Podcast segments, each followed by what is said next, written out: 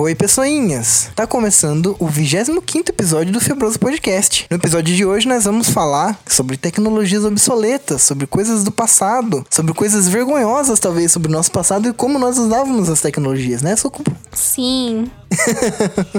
Principalmente se você tem uma mania estranha sobre discografias. Vocês vão entender isso mais pra frente, bem mais pra frente no episódio, que provavelmente será dividido em duas partes, porque ficou muito longo. Deixa eu me apresentar. Meu nome é Giovanni e eu tenho um problema sério aí com catalogação de discografias e álbuns. E, e eu preciso deles organizados de uma forma que vocês não entenderiam. É quase um fetiche. Oi, gente, eu sou a Sucubo e hoje vocês vão aprender qual era a utilidade dos bebedouros, orelhões que, que, que são baixos. Muito bom. Pessoal, como vocês bem sabem, o Febroso é um podcast para te fazer companhia. Eu espero que nós possamos fazer uma companhia bastante nostálgica para vocês nesse episódio. Se vocês quiserem comentar alguma coisa com a gente, porque eu tenho certeza que muitos vão se identificar com muitas coisas, se vocês quiserem escrever pra gente ou comentar alguma coisa, é só entrar em contato nas redes sociais, seja no Facebook ou no Instagram. Encontre a gente por arroba Febroso Podcast em ambas as plataformas. Mas se você quiser enviar um e-mail mais detalhado, como a gente tem e-mail aqui para ler no final do episódio, é só enviar pra gente no febrosopodcast.gmail.com que nós leremos com todo prazer, tá bom? Então espero que vocês tenham uma boa experiência e bora pro episódio.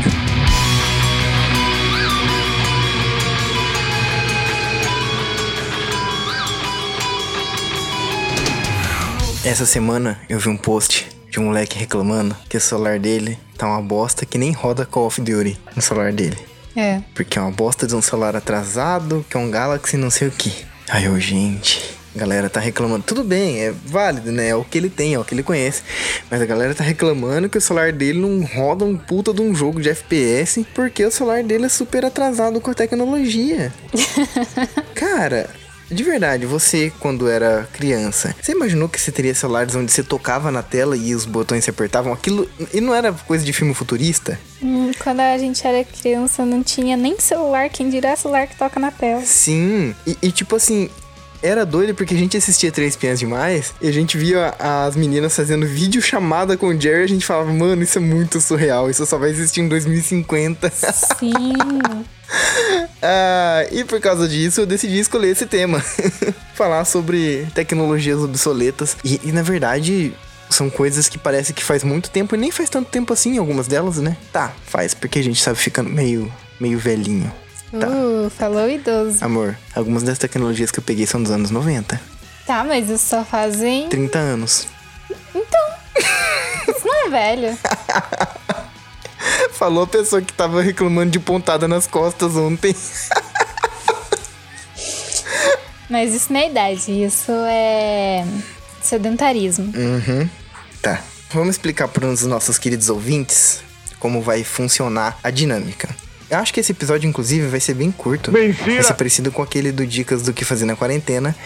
Porque somos só eu e a Sucubo, então o assunto acaba sendo um pouquinho mais curto. E também porque nós pegamos uma dinâmica de lista, bem parecida com aquela daquele episódio, onde cada um de nós pegamos 10 itens sem um saber o que, que o outro escolheu e a gente vai tentar falar um pouco sobre eles. Se um pegou a mesma coisa que o outro, quem falar antes fica com o item. então vamos lá. Sucubo, eu prefiro que você comece pra você ter menos chances de ser injustiçada, que da última vez eu fiquei com um item seu. Eu achava incrível quando lançou os celulares com o teclado QWERTY. Nossa. E tipo assim, a galera que estiver ouvindo, o pessoal mais velho vai falar: Ah, mas isso é super novo. O que, que vocês estão falando de tecnologia obsoleta? O celular com teclado QWERTY é. Não, isso é, é velho já, desculpa. É que você, ouvinte, que é velho demais. Então, só que existe uma diferença, porque nos nossos celulares a gente tem esse teclado, porém é de é touch, né? Uhum. Só que esse teclado, ele foi lançado primeiramente em teclas mesmo. Sim. A- Então, tipo, ou era um celular grande demais, ou era um celular pequeno com umas teclas assim, que se você apertava um- uma letra, apertava três junto. Era horrível. Eu acho que começou. Mas era alguma coisa bem assim inovadora, né? Porque as primeiras teclas ela, elas eram somente de números, né? E cada número tinha mais ou menos umas três letras do, do alfabeto que você tinha que apertar várias vezes para você conseguir usar a letra que você queria. E tipo, era muito paia. Uhum. Inclusive, é, acho que os primeiros telefones que vieram com isso foi o BlackBerry, não foi? Eu acho que foi. Que depois todo mundo, todos os modelos de, de aparelho pirata tentavam copiar o BlackBerry, inclusive. E o BlackBerry, ele é o que? Ele é de 2005, por aí? Não me lembro. Deixa eu pesquisar aqui, ó. Ano de lançamento do BlackBerry. Então, aqui tá dizendo que tem BlackBerry até de 1984. Então ele claramente é uma coisa muito antiga. Mas antes já tinham aquele outro, aquele outro aparelhinho. Porque eu lembro do BlackBerry desde os anos 2000. Eu não sei se ele já se, se chamava BlackBerry, mas olha só o que tem aqui. Tem um tal de RIM, que era uma coisa muito feia dos anos 90. Ah, o pager. Coloquei isso na minha, na minha lista. E não é um pager. Isso não era um pager. Não, pager, mas tá escrito aí pager. Não, tá falando dos pager, mas isso aqui é outra coisa. Ele não era? Não, não era. Quer dizer, funcionava como se fosse. Ah, ok. Aqui, ó. Não fala o modelo dessa porra. O que começou mesmo que parecia com um smartphone daquela época é o BlackBerry 5810, que ele já tinha o status de telefone, né, com internet móvel 2G. Que na época era. Uau. Você lembra que antigamente tinha o GPRS, depois ele lançou o 2G, Nossa. galera. Nossa, 2G! Ele tinha a plataforma dele programada em Java. Java também era o ápice nos celulares antigos na época, né? Sim. Aquele monte de joguinho em Java. Nossa. Que no celular só cabia três joguinhos. Enfim, E que vinha de fábrica, né? Porque não era muito possível de você ficar baixando os jogos. Não, era bem difícil. Só quem era muito nerd conseguia instalar joguinhos no celular. Enfim, começou com BlackBerry. Eu lembro que. Nossa. Isso meio que revolucionou. Porque todos aqueles celulares piratas, que era alguma coisa 20, não era? Eu lembro que era tipo K20, ou alguma coisa assim, alguma coisa 20, que todos os aparelhos piratas, aqueles celulares piratões, que tinham aqueles erros de, de tradução, porque era um celular muito mal feito, que todo mundo tinha, que o pessoal inclusive chamava de MP20, alguma coisa assim. Eu acho que eu lembro. Você lembra disso? Que ele tinha uma a capinha de trás da bateria, era de um metalzão muito pesado, era um telefone pesadíssimo, e que ele tinha um som todo estourado e chiado. Uma coisa que mais me chamava atenção nesse aparelho era realmente os problemas com a tradução dos aplicativos, porque o audio player se chamava jogador áudio. Bem bosta. Bem bosta. Ah, eu adorava isso. Mas de fato, cara, os celulares com teclado QWERTY Coisas que eu fico tentado em não tirar da edição. Você conhece essa música? Não. Minha mãe tá cantando Fausto Falsete. Kátia Flávia. Mãe! Da onde que a senhora conheceu essa música do Fausto Falsete? A senhora tá cantando Fausto Falsete. Kátia Flávia. Eu conheci essa música com o Lobão. Não, Fausto Falsete. Essa música era do tema é Total Sucesso, um disco Aqui, ó, deixa eu te, deixa, eu- deixa eu mostrar essa música. que eu se ganhou quando eu tinha, eu tinha 12 anos. Eu conheço esse cara como Fausto Falsete e o nome dessa música é Kátia Flávia. Isso, isso, Então, isso. aqui, ó. Eu tinha 12 anos quando eu ouvi essa música. Melhor que eu tô gravando podcast e tá, isso vai, eu vou ter que tirar tudo isso que eu tô conversando com a senhora. Mentira! Aqui, ó, Kátia Flávia, morena, é, louraça Lucifer, louraça Beuzebu. Oxi. É. A capa, que maravilhosa. Vamos ver? Esse cara era muito louco. Moda que dá certo. É exatamente Nossa, muitas musiquinhas todo mundo odeia a Cris. Anos 80, bebê. Vamos ver os comentários. Os comentários foram Desativados. movidos. É, eles estão lá em cima agora. Exatamente. Nossa, parece o Gabriel. Não parece? Calcinhas comestíveis. É, eu não tava como que tava dentro do negócio, não. Só mostrar pra já já volto.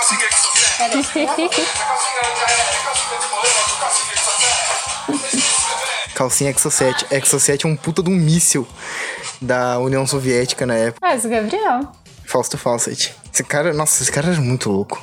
Muito louco. Eu vejo minha mãe cantando essas coisas, eu fico de cara. Como que essa mulher teve acesso a esse tipo de coisa?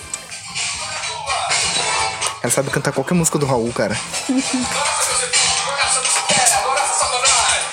Olha isso.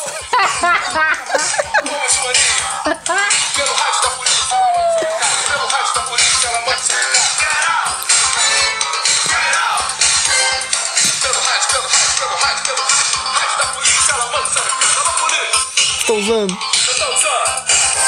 Exo 7. Calcinha. Exo 7. Calcinha. e é isso que minha mãe tava cantando. O quê? Sobre o que a gente tava falando mesmo? Acho que você ia ler o seu. ah, é, ok. Ah, é, enfim, era sobre o teclado QWERTY. Mas enfim, é coisa de velho sim. É, é antigo sim. E tipo assim, se a gente for levar em consideração que os primeiros apareceram lá no começo dos anos 2000, já fazem 20 anos. Então, é, é bem velho. Bom, a minha tecnologia obsoleta não tem nada tão digital assim. Na verdade, é uma coisa bem analógica. que era transformada em sinal digital por, através de leitores. Que é a fita cassete ou videocassete. Sei. Eu não tive tanto acesso a videocassete, que videocassete tinha só na escola quando a gente ia assistir Rei Leão ou os três ep- primeiros episódios do Pokémon, porque todo mundo tinha essa fita. E era engraçado que escola pública, né? Mesmo depois de já existir DVD e tal, a galera ainda usava videocassete. Videocassete. Porque, tipo, usava os aparelhos que já tinha na escola, né? Porque senão eu teria que comprar um aparelho de DVD e etc. Ah, e tinha toda uma mística também, né? A fita cassete. Não sei, eu achava da hora. Tipo assim, o legal é que eu acho que a pirataria já rolava solto. Eu não, eu não tive tanto acesso à fita cassete. Como eu disse, eu não tinha em casa, era mais na escola que existia, que a gente assistia. Vídeo. vídeo. E o que que rolava? Teve uma vez que acho que todo segundo ano assistia os três primeiros episódios do Pokémon. E aparentemente era gravado da TV, porque passavam comerciais no meio. E os comerciais eram cortados no meio Ah, sim, porque existia isso, né? de gravar da TV, de né? gravar. Uhum. Então a fita que a escola tinha era gravada da TV e colocava pra gente assistir Pokémon. Tinha gente que gravava novela, não tinha? Que a pessoa, tipo, colocava, deixava gravando, assim, às vezes quando ela ia trabalhar e tal. E aí ela voltava e tava lá gravado o episódio da novela dela. E engraçado que parece que esses, esses gravadores de fita cassete eram muito chiques, eram artigos muito caros. O suficiente pra ter timer pra ligar a TV e gravar, não era? Alguma coisa assim? Se eu não me engano, acho que sim. Ele tinha tempo pra gravar. Nossa, era, era muito chique, era um negócio muito sofisticado. Mas, videocassete, como eu disse, eu tive pouco acesso. Foram poucos os filmes de videocassete que eu assisti, foram todos na escola, que foram Ace Ventura.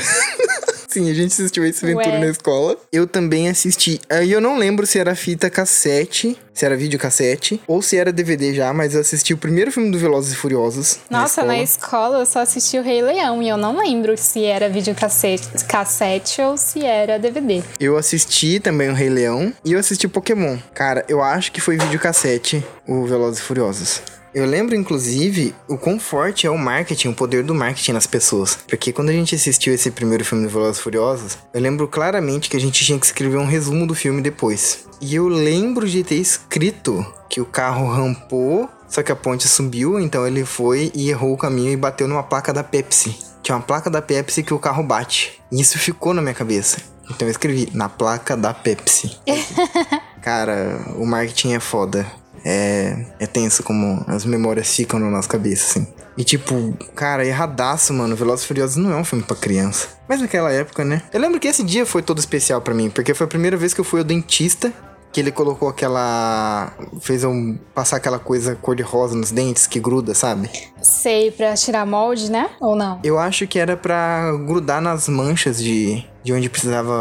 Acho que tinha cárie, eu não sei, eu não sei. Ah, tá. Eu achei que você tava falando de outra coisa. Não, não é aquela massinha horrível, aquilo eu nunca mordi. Não? Não, eu Aquela nunca fiz massinha aparelho. É horrorosa. Não, era um negócio rosa que ele passava, que ele falou pra mim que era, tinha gostinho de morango, tinha gosto de morango porra nenhuma. Que aquilo grudou no meu dente assim e ficava. Aí ele falou: Ó, tá vendo onde ficou aí? É onde você tem que escovar mais. Aí eu falei: Tá bom. E aí eu fui pra escola, eu cheguei na escola, tinha começado esse filme do, do Velozes e Furiosos e a gente tinha que fazer um resumo. E eu cheguei, o filme já tinha começado e eu fiquei tudo em choque. Nossa, como é que eu vou fazer o resumo se eu não vi o começo do filme? Eu lembro que eu assisti só o Rei Leão. E, tipo, eu não lembro essa sala inteira, mas eu lembro que eu chorei no filme. Puta filme bad vibe, né, cara? Sim, tipo, pra criança, né? Porque hoje, adulta, assim, Adulto assiste, chora também. tipo... Chora. Ah. Chora. Às vezes É, mas parece que era muito mais intenso quando eu era criança. Nossa, eu chorei muito. teve um filme que foi pesado pra mim, foi Irmão Urso também, cara. Já assistiu? Eu, eu já, mas eu não lembro. É eu acho que eu assisti também. quando eu era bem pequena e não reassisti, porque eu não lembro muito da história. Uhum. Mas enfim, cara. Em compensação, fita cassete, não videocassete, eu já tive muito acesso. Minha mãe tinha várias fitas de vários cantores horríveis. Então ela tinha fitas do Zezé de Camargo Luciano, fitas do Leandro e Leonardo. Um- eu tive um tio, inclusive, que ele vendia fitas. E era muito engraçado, ele chegava com aquele monte de fitinha. Aí ela abria assim, tinha a capinha da fita, você abria ela assim, e na parte interior, não na, na parte de dentro, mas na, na voltinha assim, tinha a lista de músicas que tinha na fita. E se não me engano, acho que cabia só 14 músicas assim. Sei. Eu tive da Sandy Júnior, do Sandy Júnior, né? Eu tive da Rouge. Caralho, Eu fita? lembro até hoje, tipo assim, daquela capa rosa, assim, das meninas. E do Sandy Júnior também, eu, Eu achei que. Ruge já era da época só do CD. Tinha CD, mas. Não, logo que elas estouraram, acho que tava entre a transição. Uhum. E É aí que, na verdade- eu tive a fita. Hum. É que na verdade o pessoal fazia muita pirataria também, né? Então tinha a fita, nunca era original, original. A fita que era original era uma fita colorida, ela não era transparente. Era uma fitona branca. Eu lembro que minha mãe tinha uma original do Zezé de Camargo Luciano que vinha na fita escrito Zezé de Camargo Luciano. As piratonas eram aquelas genéricas que o pessoal comprava, acho que o nome da marca era Basf. Aí lembro o pessoal gravava só e era uma impressão meio ruim também a capinha da fita. Então, as fitas mesmo, a capinha não era adesivada a um papel, era a capinha impressa mesmo. Era um negócio muito chique a fita original. Então eu nunca tive fita original. Porque eu lembro que era tudo removível as capas. Sim, eu tô ligado. Era tipo num papel de. Como que fala aquele papel brilhante? Couchê Isso. era um papel couchê e aquelas caponas de acrílico, né? Sim. Eu acho que é Basf o nome da, da fita. Deixa eu ver aqui. Era tudo pirata. Era Basf aqui, ó. Essas fitas aqui eram as piratonas. Tinha essas pretinhas também. Ah, essa pretinha é tipo. Nossa, a galera tem só pra ter de enfeite, de tão bonita que ela é. Era uma fita bonita. Aí tinha Basf 90, Basf 100, olha só essa daqui. Ah, sim, legal. Eu É. nunca tive uma dessa. E aí, tipo, as fitas originais, cara, eram muito bonitas. Tinha umas que era branca, um branco meio leitoso, assim. Olha como vinham as fitas originais. Eram assim, ó. Bem bonitonas. Hum, nossa. E o problema que as fitas tinham é que elas engasgavam. Se tinha algum problema no seu leitor do rádio, principalmente no leitor do rádio, ou se a fita também tinha propensões a isso, ela engasgava e aí a fita enrolava no leitor e fazia aquela pinhaca. e aí se você puxasse a fita pra tentar desenroscar daquilo, e se você não tivesse jeitinho e puxasse com força, ela arrebentava. E era muito triste pra mim, porque eu tinha fitas muito queridas que aconteceram isso, e aí eu puxei com todo cuidado, mas ela vinha amassada. Então, quando ela amassava naquele lugar, na hora de tocar, dava um bug assim no som e eu ia perdendo a fita aos poucos. Até que teve um dia que minha fita preferida, que era do Mamonas Assassinas, arrebentou. E a mãe me ensinou Ah, Mamonas. Os meus irmãos tinham. a fita do Mamonas? Do Mamonas. Cara, eu lembro também muito da capa. Nossa, mano, aqueles peitões assim. Sim!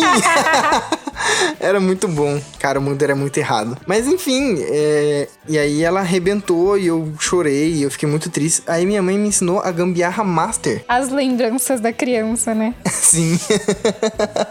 a gambiarra master de como remendar a fita. Capaz. Sim, sabe o que, que você faz? Quando- ah, sabe o que você faz? Como se algum ouvinte tivesse com um problema de, de fita arrebentada agora. Então, a gambiarra era o seguinte: você pegava as duas pontas arrebentadas da fita, né? Enrolava, ela.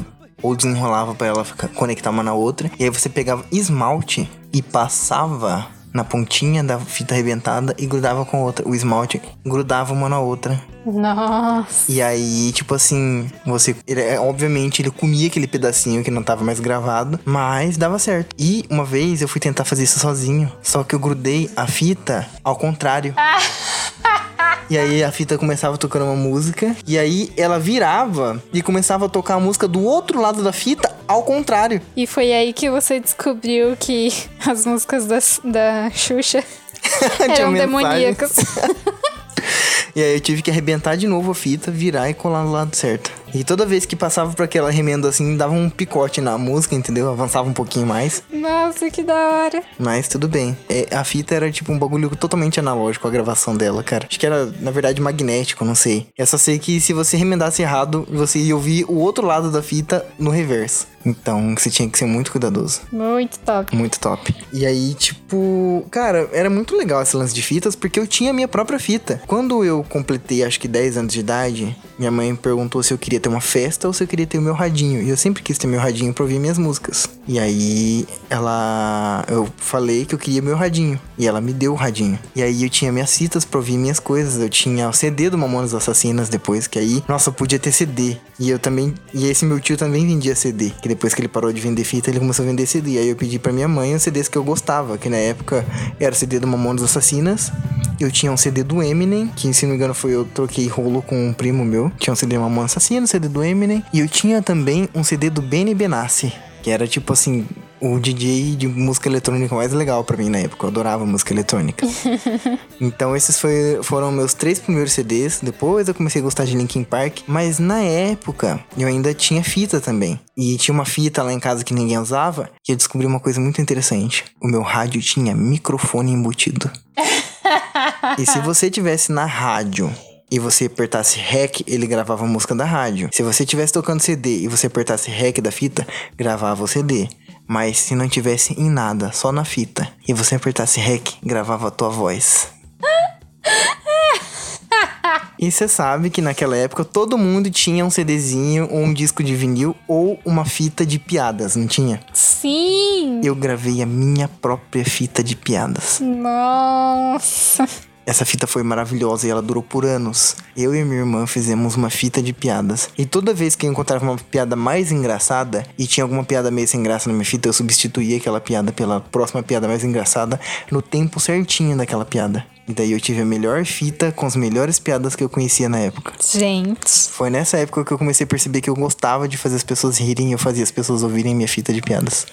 Inovador. Era muito chique, cara. Era meu, meu brinquedo favorito, assim, meu gravador. Uau. Eu queria ter mais fitas pra poder gravar mais coisas. Eu não sei por que eu nunca pensei em ter mais fitas, mas eu nunca tive. Tive só uma. e aí, o que, que você tem de próximo item? Meu próximo item é o telefone sem fio. Que Caralho.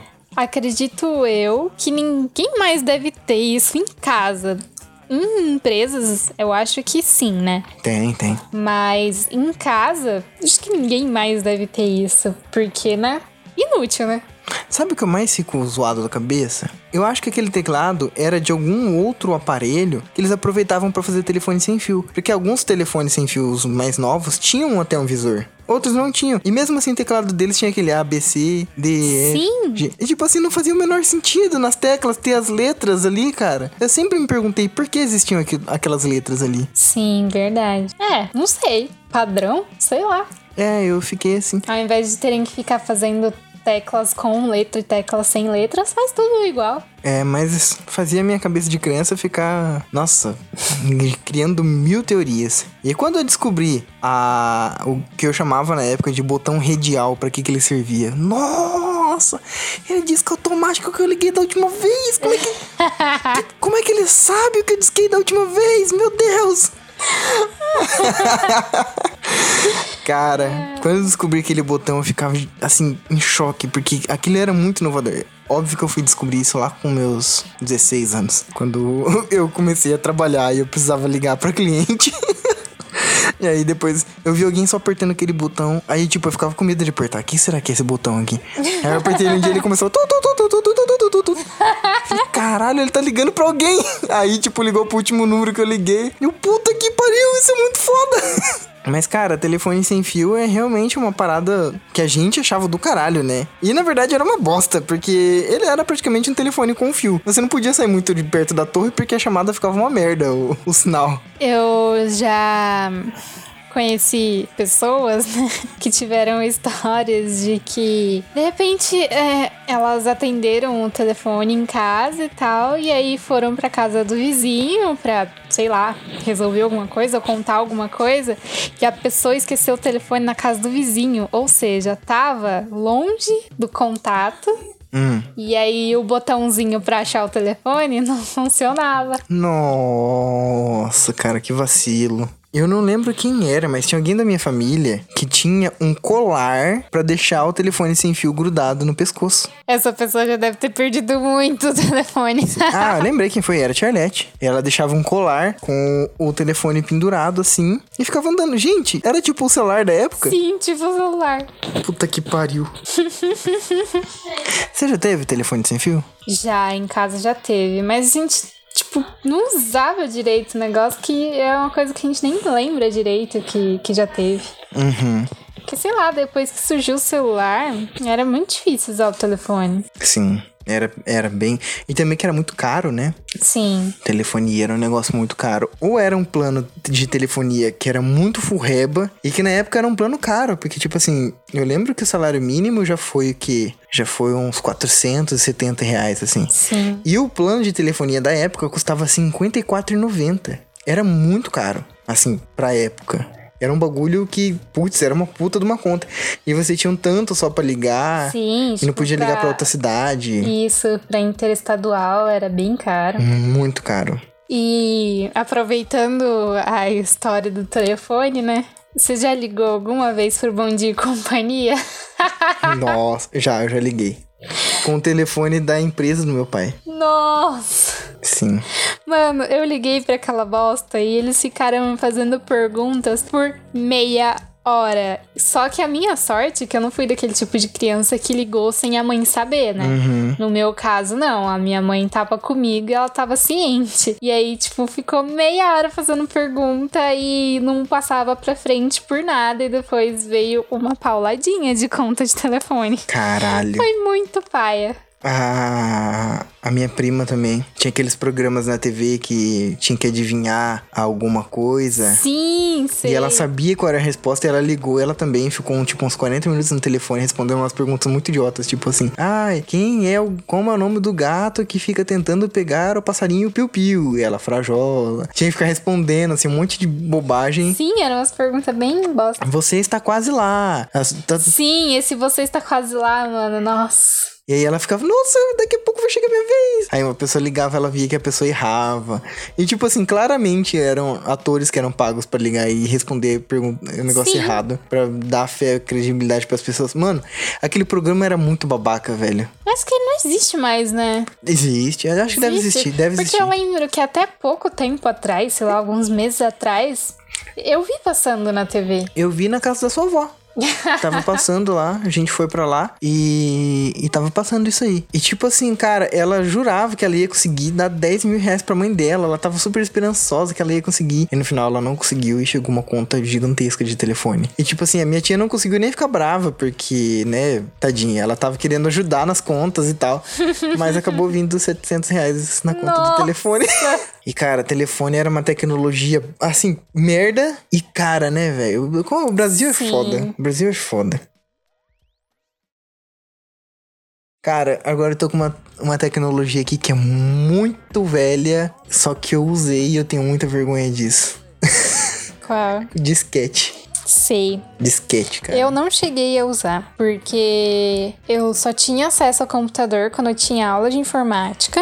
E a gente não tinha aulas de como mexer num disquete, etc. E quando eu. Acho que eu nunca nem peguei um na mão. Porque quando eu tive acesso mesmo ao computador, tipo, já. Disquete já tinha morrido fazia um bom tempo. Uhum. Então, o disquete, cara, eu só tive mais acesso com aquele disquete de 3,5 polegadas. E acho que na época que eu usei esse disquete, ele já era dupla face. Tipo assim, ele gravava dos dois lados.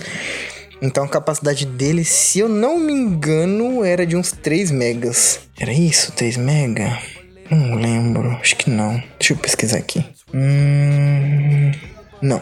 Era de 1,44 mega a capacidade de armazenamento dele e ele gravava a 500 kbit por segundo. Nossa. 500 kbytes por segundo. E tipo assim, cara, o disquete era um negócio muito delicado, porque ele tinha aquela cabecinha que fazia que abria para a unidade de gravação, Sim. que só deveria ser aberta dentro do drive de leitura. Se você abrisse aquilo e encostasse o dedo, você perdia o disquete.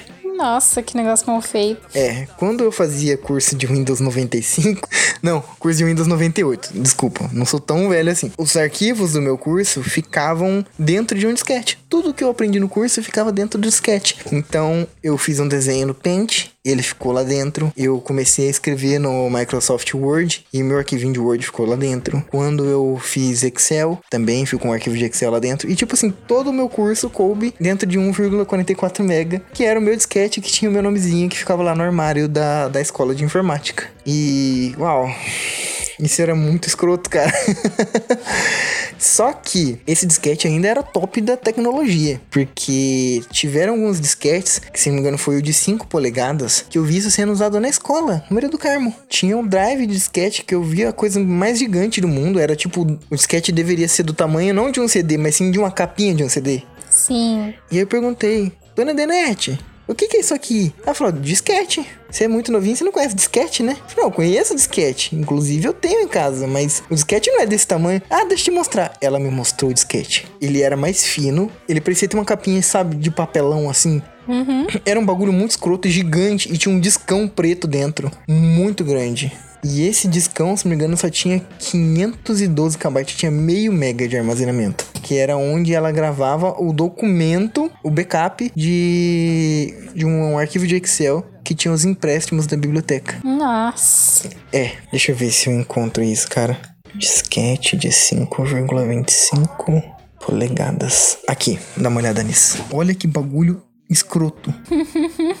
Era isso. Esse é o de 3,14, né? E esse é o de 5. A diferença deles. Sim. Esse é de 5,25 e na época tinha um maior ainda, olha só. Que esse eu nunca nem vi. Tô vendo só agora. É, como sempre, né? As primeiras tecnologias são gigantes e depois elas vão diminuindo de tamanho. É, menos celulares, né? Que os celulares foram diminuindo, diminuindo, diminuindo, até alguém perceber que dava pra ver pornografia pelo celular e as telas foram aumentando cada vez mais. Prioridades, né, Prioridades, amores? poxa. Enfim, cara, esse é o disquete de 5,25 ou de 5 e um quarto que o pessoal chamava polegadas. Era um bagulho gigantesco, lento e pequeno.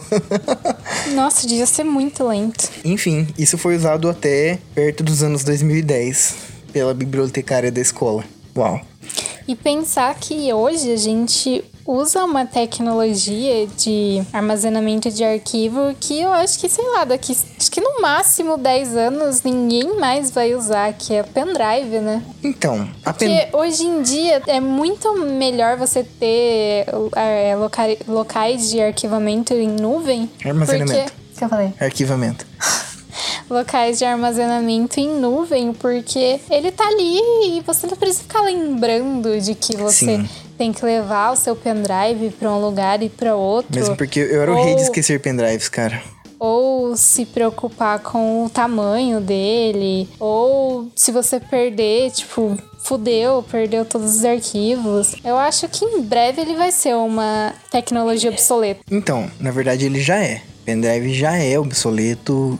É uma coisa que só o pessoal mais velho, assim, entre aspas, tem. Só os tiozão que ainda tem pendrive pra pôr no carro. Você não vê jovem com pendrive. Inclusive, você já vê criança na internet falando, perguntando o que é pendrive. tá, é uma coisa muito assim. Eu tenho ainda pendrives, mas é porque eu sou, entre aspas, técnico de informática. Eu tenho, não sou como profissão, mas eu já fiz curso de manutenção e montagem de computadores, já tenho uma caralhada de cursos de informática. Eu passei dos meus 9 aos 15 anos de idade ininterruptamente fazendo cursos de informática, então eu sei pra caralho de computador. E então eu tenho pendrives principalmente pra formatação de computadores. Sempre tenho um pendrive bootável comigo, porque eu sempre tô precisando formatar alguma máquina. Mas para armazenamento de arquivos eu tenho só meu HD externo, onde eu uso pra assistir séries e Meus arquivos mesmo é uma pendrive de 100 GB que eu tenho no meu Google Drive, que eu pago só R$ 6,90 por mês, bem baratinho. E é uma delícia, cara. Você joga tudo lá, você pode acessar de qualquer lugar. Eu tenho no meu computador, eu tenho no meu celular, eu posso mandar links para as pessoas baixarem arquivos, é lindo. Para atender meus clientes é. Nossa, eu nunca mais precisei de pendrive. pendrive já é obsoleto, cara. Uau. Enfim, cara, você acredita que uma vez eu já entreguei um trabalho de história num disquete? Nossa. Já entreguei. Eu já estudava no Maria do Carmo, acho que foi na sexta série. E. Não, foi na sétima. E eu, a hora que eu entreguei o disquete, assim, eu vi o pessoal entregando em CD ou entregando impresso, né? Entreguei no E aí disquete. chegou ele lá com o disquete. E eu fiquei morrendo de vergonha, cara. Nossa, aquilo foi muito escroto. E a gente tava torcendo pra aquele disquete pegar, porque foi alguém que trouxe o disquete, não tinha testado, não sabia o que tinha dentro. Nossa. Foi, foi uma loucura, cara. Enfim, disquete. É isso. Próximo item que eu acho que hoje em dia ele só serve pra ele ficar tocando aleatoriamente nas calçadas e ter alguma pessoa bem doida pra atender, que é o orelhão. Nossa! telefone público. Cara, eu lembro que o telefone público era uma coisa muito maluca. Que as pessoas. Primeiro elas compravam fichas, né? Que era parecido com a ficha do fliperama. Sim. E aí, tipo assim, a- inclusive a, a palavra caiu a ficha vem dessas coisas, né? Que às vezes você empurrava e ela demorava e ia, caía lá dentro, assim. E aí você tinha unidades de crédito dentro do orelhão pra poder gastar. E fazia um barulhinho quando tava acabando e você tinha que colocar mais ficha pra ligação continuar. E logo depois vieram os cartões que a gente comprava em banca. Sim. E aí, tipo, os primeiros cartões, eles tinham menos unidades e dava pra fazer um macete de passar, acho que água sanitária neles pra voltar as unidades, alguma coisa assim. e aí eles abandonaram esses cartões e criaram outro, que aí eles vinham com umas artes e incentivavam as pessoas a comprarem mais pra colecionar. Sim, tem a galera que, te- que tem coleção, né? Coleção de cartões telefônicos. Será que ainda vende cartão telefônico? Eu acho que não. Porque ainda tem tele... Tem Sim, mas acho que ninguém usa, né? É, tipo assim, o pessoal que fala telefone público são as pessoas de outros lugares do país, que aqui a gente chama de orelhão, né? Sim. Aqui na nossa cidade a gente é bem exótico, porque o que o pessoal chama de rotatória, a gente chama de redondo. Então quando vem alguém de fora e fala, ah, onde vou estar o lugar? Ah, pega o redondo aqui. A pessoa fica olhando pra nossa cara, que redondo? Às vezes a rotatória nem rotatória é, é um trevo. E a gente fala, pega aquele redondo ali. é muito bom. Sim. E a gente chama o de que orelhão. é trevo? É um retorno? Terno- trevo é aquele triângulo, assim. Ah, sim. Eu acho que eu nunca vi um desses. Aqui, amor, aqui tem um trevo, tem outro trevo. Cheio de trevo. Isso é um retorno. Não, o retorno é o U. Tem o trevo, que é o que abre assim. Ah, tá. Aqui, ó, Sim, sim, sim, sim. trevo. Que ele dá acesso a um retorno. Dá acesso a um retorno. Mas tem o trevo, que é aquele triangulão, assim. E aí, aqui é tudo redondo. Redondo, pega o redondo, faz o redondo aqui. e a galera ficou confusa com o redondo. Mas a gente também chama de orelhão, voltando ao orelhão. Eu lembro que tinha uns cartões que era muita ostentação, que era tipo 25 reais o cartão de 120 unidades. Era unidade pra caralho. E dava pra fazer altas chamadas longas. Eu acho que até os meus 10 anos de idade a gente ligava pra minha avó do orelhão. Orelhão? E Eu- quando eu não pessoa... lembro se era tipo todo final de semana ou se era uma vez por mês que a gente ia no orelhão ligar pra minha avó.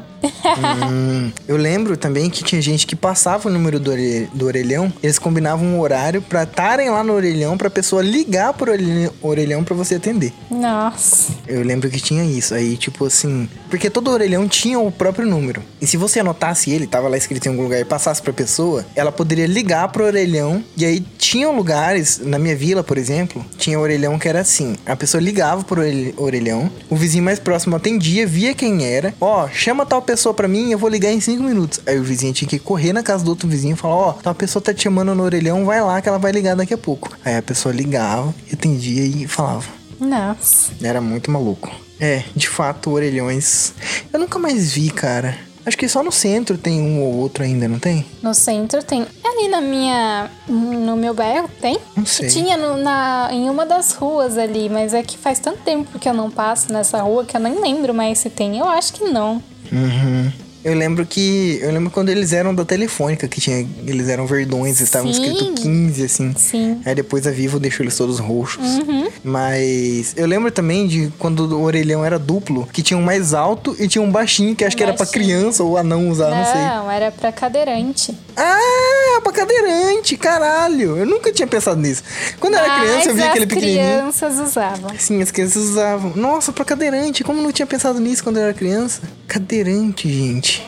Nossa, minha cabeça tá assim, ó. Agora. muito bom, muito bom. Ah, não. Ah, mas eu pensava quando eu era Tem criança. muito mais cadeirantes que anão, eu acho, né? Ah, mas tinha altos anão aqui na cidade. E eles usavam o telefone. Eu nunca conheci nenhum daqui. O anão, inclusive. Peraí, aquele bebedouro baixinho não era pra criança, era pra cadeirante? Sim, mas como sempre, as crianças também usavam, óbvio, Eu né? sempre Porque pensei que aquilo fosse pra criança. Também serve. Óbvio, porque, né, querendo ou não, criança também é humana. Peraí, né? peraí, peraí, peraí. Aquele vaso sanitário que tinha um buraco assim. Não, é pra criança. Definitivamente. Porque eu achava que aquilo que era pra gente não ficar levantando o pezinho pra errar a urina. Você só colocava o pipizinho reto assim e passava por ali. Tudo que eu pensei que era pra criança era pra cadeirante. Crianças e cadeirantes, elas compartilham o mesmo universo, amor. A diferença é que as crianças só usam porque serve, mas acho que não foi feito pra elas, né? Meu Deus! Eu tô perplexo. Tudo que era baixinho, que eu sempre pensei que os adultos pensavam nas crianças, era uma farsa. Pra que vai existir um orelhão pra criança? Que criança vai ligar pra alguém? Que Pra ligar pro não. Bom Dia e Companhia. Aham. Caralho, eu tô muito em choque. O bebedouro, cara, eu sempre pensei que era de crianças. Eu sempre pensei que era de crianças. Eu tava enganado esse tempo todo. Meu, cara, eu tô muito. Nossa, não acredito. Aquele vaso. Era fácil, você não precisava levantar o pezinho. Eu não consigo pensar mais nada que, que seja assim. Eu acho que era só isso. Mas se eu lembrar, depois eu comento. Aí você vira e fala, né, que a, a entrada do, do transporte público que tem elevadorzinho é pra criança, né? Que não consegue subir os degraus, né? não, porque isso só veio surgir e se tornou obrigatório muito tempo depois. Eu já era adulto e eu sabia que era pra cadeirante. Mas acho que se eu fosse criança e visse aquele elevadorzinho, com certeza pensaria que era pra criança. Que não porque aquele degrau era alto, cara. O, Sim. o ônibus, eu só tinha, eu só conseguia subir no ônibus pelo terminal, que aí a plataforma era mais alta e eu pisava no degrau já que tava ali coladinho. Se fosse do chão direto, minha mãe tinha que me levantar pra eu poder subir no busão. Você não, então? Tinha que escalar aquela porra, cara. Se ficava tudo sujo, logo na hora de entrar no busão, você já se sujava inteiro. Aí minha mãe ele me levantava pelo bracinho assim e parava no primeiro degrau.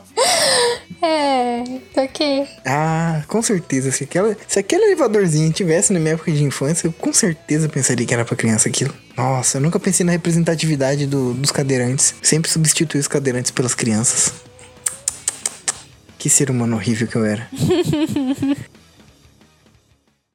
A próxima tecnologia que eu pensei foi uma coisa que pra gente aquilo era o cúmulo da tecnologia, era o ápice. Nada mais seria tão genial como aquilo. Walkman ou Discman. Ah, tá na minha lista também. Tá na sua lista? Tá. Ah, peguei primeiro.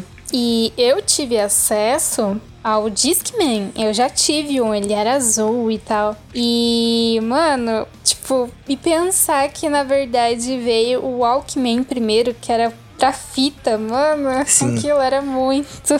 Sei lá, muito antigo. Uhum. Eu lembro que, tipo assim, eu era uma criança ridiculamente pobre. Sempre fui muito pobre. Então, nunca passou pela minha cabeça, pela minha realidade ter um Discman. Mas meus primos tinham. E, inclusive, eles batiam muito rolo e tal. Eles trocaram bicicleta em Discman, assim. Era um negócio... Nossa. É. Discman na época eu acho que valia bastante. Mais entre jovens Sim, do que... Porque bicicleta é cara, mano. É, mas eles também tinham conseguido bicicleta em rolo, então eles nunca davam muito valor às coisas, porque eles sempre estavam trocando. E eu lembro que ia uma pilha lascada pra Discman, cara. Era muita pilha. Pra poder tocar o CD. E o Discman, se você deixasse ele na cintura, se você andasse mais forte e desse algum impactozinho, o CD dava aquela, aquela travada, aquela enroscada. Então era um negócio muito frágil e muito tosco você ficar rodando um CD ali na sua cintura, no seu bolso. No... Sim, eu lembro que esse negócio de travar, é, um dos primeiros carros do meu pai tinha o, o rádio, né, que tinha entrada de, de, de CD. E, mano, quando passava em rua esburacada. ficava uma bosta, porque ficava Sim. cortando toda a música. E aquilo ferrava com todo o CD. Sim, riscava bastante o CD. E aí eu lembro quando um pessoal resolveu trazer um Discman pra escola. E eu levei o meu CD do Mamonas Assassinas. E meio que só eu gostava de Mamonas Assassinas. eu falei, não, mas eu tenho um CD do Eminem também. Oh, o Eminem! Aí todo mundo ficou ouvindo o Eminem, assim. Eu fiquei, poxa, seus vacilão. Ninguém gosta de Mamonas. Eu fiquei triste. Nossa, mano. É. Eu lembro que tinha o Michael, que era o cara mais descolado da rua. E ele andava com um Discman em um lado da, da cinta, afivelado assim, preso na cinta, e do outro lado ele tinha uma pochete com vários CDs. Nossa, gente! Ele era muito mala. Ele, ele era tipo assim. Que rolê! O cara mais descolado da rua. Ele tinha tênis Arc, ele tinha tênis Kicks, ele tinha calça da conduta, camiseta da XXL, aquela tocona de regueiro que ia até a bunda, assim, sabe? Aquela grandona. Sim. Ele tinha aquelas pulseirinhas no tornozelo do, da cor do reggae. Ele tinha aquela pulseirinha é, toda quadradinha. Sim, que puxava de, o pelinho. Que puxava o pelinho. Ele tinha aquilo. E ele andava com um Discman de um lado e uma pochete de CD da outra. E alguns CDs eram originais. Esse cara era o cara mais descolado da rua. Esse cara beijava todas as meninas. Não. Né. O conceito pra ser descolado na época era muito ridículo, né? Não, se a gente for pensar com... na época, ele era realmente bem descolado, mano. Uhum. Ele tinha, tipo, tudo que fazia parte da moda. Mas eu lembro quando ele se tornou o cara mais descolado mesmo. Que, tipo assim, esses Discman eram ou da Sony ou da Philips, né? E tinha um fonezinho de ouvido, aquele fonezinho pequenininho. Até que ele conseguiu aquele fone grandão. Sim. Nossa, e esse cara, velho? Ficou um mala do cacete. Aproveitando essa linha do Discman, na minha lista também tá os CDs e DVDs. Que, tipo, principalmente o DVD, porque era um CD com imagem, tipo, uou! Uhum. É, eu, eu tive aparelho de DVD em casa e a gente assistia vários filmes, mas era principalmente para DVD de show de música que minha mãe tinha. Ou então DVD de MP3, né? Ou CD de MP3 que minha mãe tocava muito também. Porque os DVDs, com o advento da pirataria, eles começaram a ficar bastante sofisticados para DVDs de arquivos mesmo. Então eles tocavam CDs de MP3, CDs de músicas, DVDs, tinham alguns raros DVDs de jogos que era bem estranho, que era pra basicamente aqueles DVDs da Tectoy, que tinha alguns jogos interativos e tal, era uma maluquice total. E tinha também é, DVDs de arquivo mesmo, que eu usava muito para poder gravar anime. Eu comprava anime em DVD com vários episódios. Não era um DVD de filmes com vários episódios, que nem esses de clipes que tinham na época, que era muito maluco também. Mas era um, um CD com. Um CD não, um DVD com arquivos gravados mesmo pra eu assistir animes. Eu tinha um DVD que era tão bom de pirataria que ele tocava arquivos AVI, MP4, WMV e MPEG. Nossa.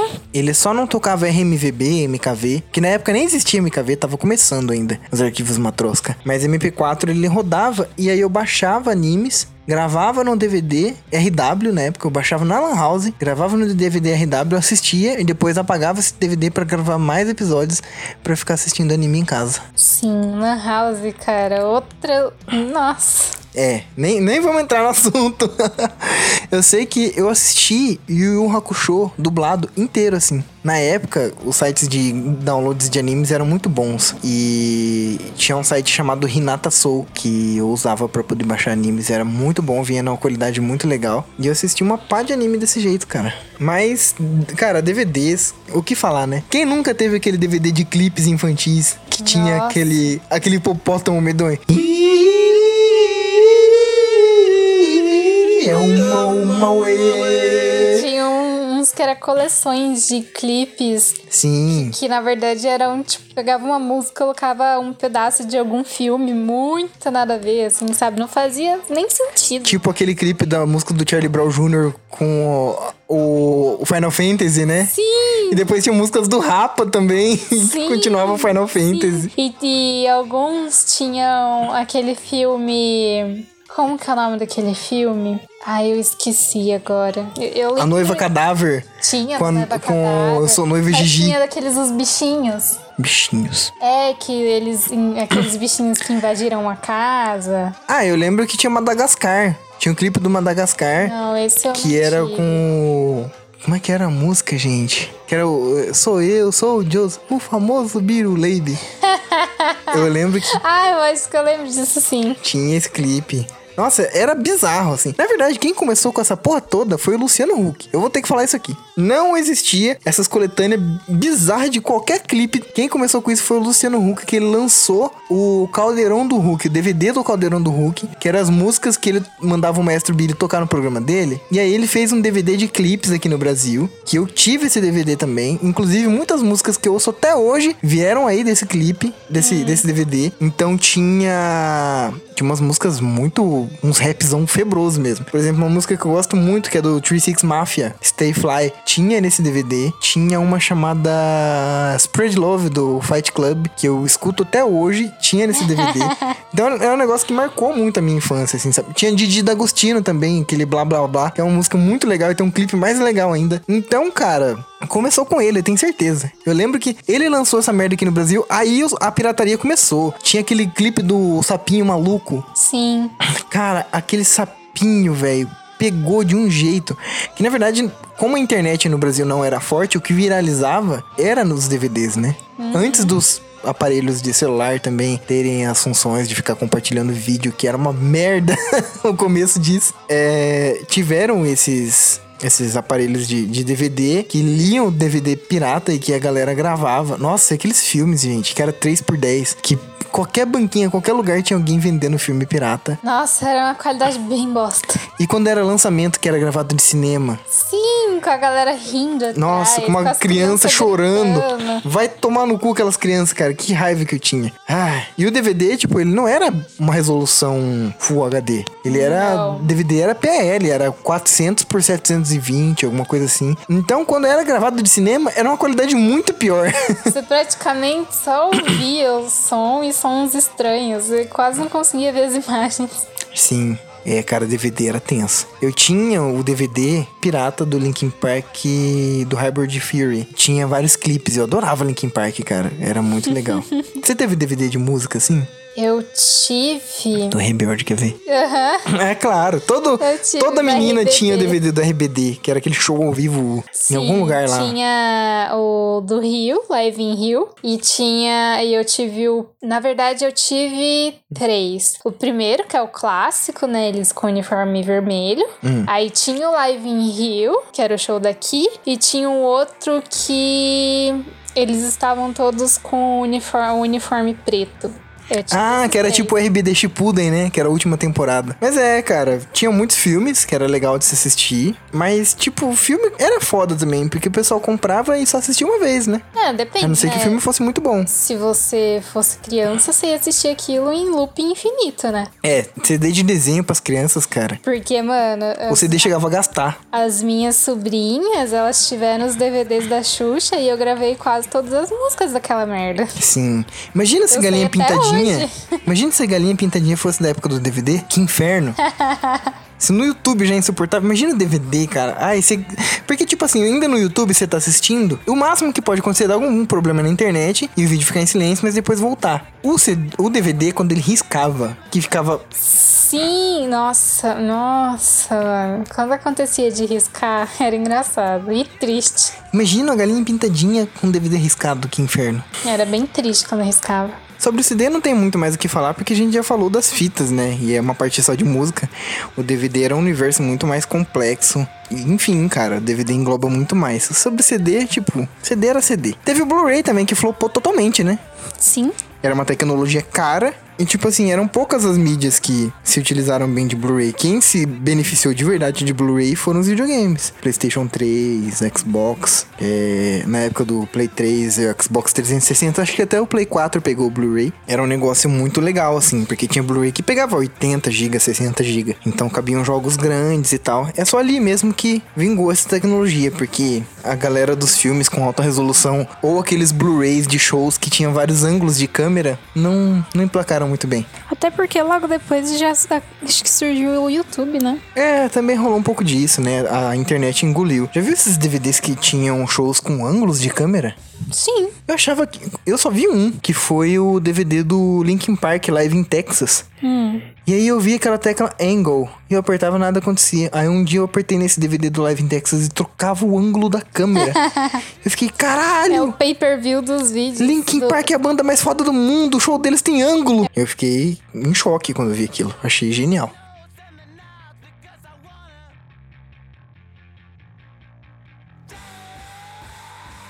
Galera, o episódio está ficando muito longo e eu preciso lançar isso o mais rápido possível. Portanto, eu vou cortar o episódio no meio e logo mais ainda essa semana eu solto a parte 2, tá bom? Um beijão, a gente se vê. Pessoal, uma leitura de e-mail rápida aqui. Recebemos um feedback do nosso querido ouvinte Ramon Santos, que o voltou a nos ouvir depois de um, um período de pausa. Ele até justificou no e-mail. Não precisa nem justificar, meu amiguinho, tá tudo bem. Ele nos escreveu o seguinte: Bom dia, boa tarde, boa noite, senhor G. Saudações do Norte. Sei que há um tempo não estava ouvindo o Febroso, porque meu fone de ouvido tinha quebrado e o áudio do celular estava com defeito de estar muito baixo. E eu prefiro ouvir o Febroso no pé do ouvido como uma amante íntima e pessoal. Ai que horror. Sobre o Febroso do proletariado, tenho que falar que o melhor patrão é o Estado. E eu falo do Estado como máquina pública não como governante que senta na cadeira. O Estado tem regras, regulamentos e normas que, independente de quem entra ou quem sai, continuam os mesmos. O pior patrão é o seu amigo, que usa a sua amizade para violar todas as regras de trabalho e usar seu tempo 12 horas por dia, 6 dias por semana por 4 anos. E no final, sair com uma mão na frente e outra atrás. Só como exemplo da dedicação do patrão amigo, uma vez a lan house onde eu trabalhava foi assaltada. Outro dia te conto a história desse assalto. O legal é que ele apareceu para ver se eu tava bem Quatro dias depois, sequer mandou alguém para ver se eu estava bem. Legal, né? Ainda bem que a fase desse chefão deixei para trás e hoje vivo feliz com o meu melhor patrão, o Estado. Desde já agradeço, boa sorte nessa quarentena e já já vou ouvir os outros episódios. PS1, vou mandar um e-mail para cada episódio. PS2, nunca tive um. Eu também não, Ramon. PS3, é tudo culpa da Patê, graças a Deus. Eu vou fazer um post depois, é tudo culpa da Patê. Vou escrever o nome dela numa estrela vermelha. Ramon, obrigado pelo seu e-mail, cara. Um grande abraço para você. E, bom, é isso. Espero que essa parte do episódio tenha sido uma boa experiência para vocês. E até a próxima parte. Beijão.